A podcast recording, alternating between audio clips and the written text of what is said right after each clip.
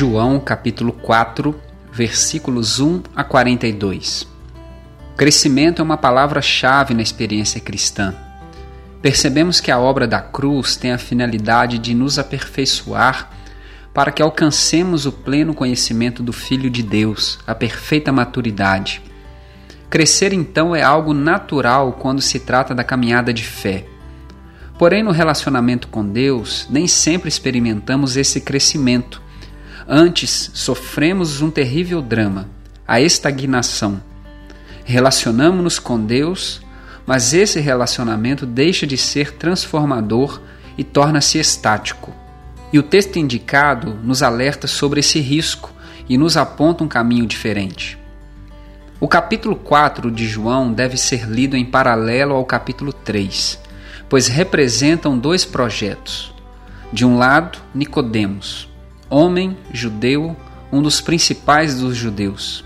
Do outro, a samaritana, mulher samaritana adúltera. Dois perfis opostos e dois caminhos diferentes, porém com um ponto em comum. Ambos tiveram um encontro com Jesus.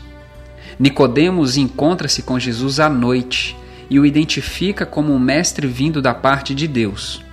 Porém, o diálogo acontece cheio de mal-entendidos e o resultado é um Nicodemos confuso e que desaparece ao longo da conversa. Apesar de um perfil favorável, continua sem saber de fato quem é Jesus e permanece estagnado em sua compreensão. A samaritana, porém, tem uma experiência diferente.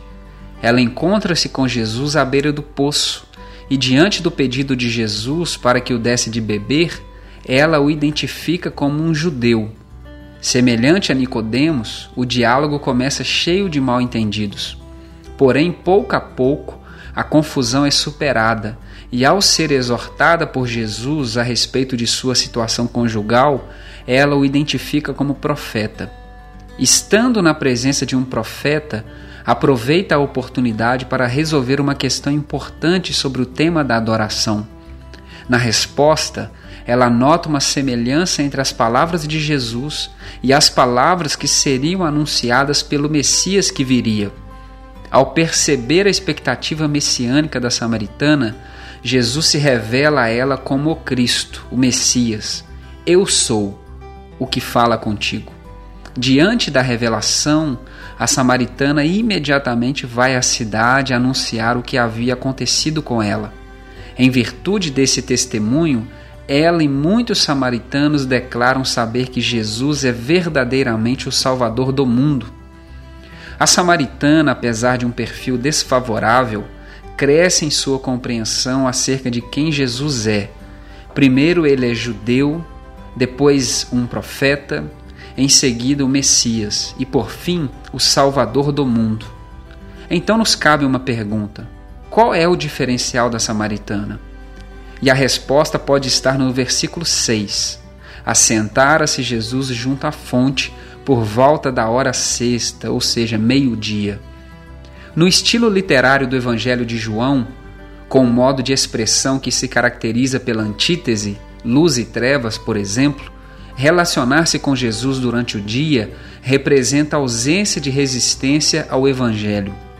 A samaritana encontra-se com Jesus ao meio-dia, o horário mais claro do dia, o que indica que ela está com o coração aberto, livre da resistência, diferente de Nicodemos, que se encontra com Jesus na noite. Portanto, que o nosso encontro com Jesus aconteça sempre às claras, sem resistência com o coração aberto, a fim de que sejamos libertos de nossa estagnação e nossa compreensão a respeito dele cresça continuamente. Então fuja da noite e se encontre com Jesus no sol do meio-dia. Que Deus te abençoe e a gente se vê no caminho.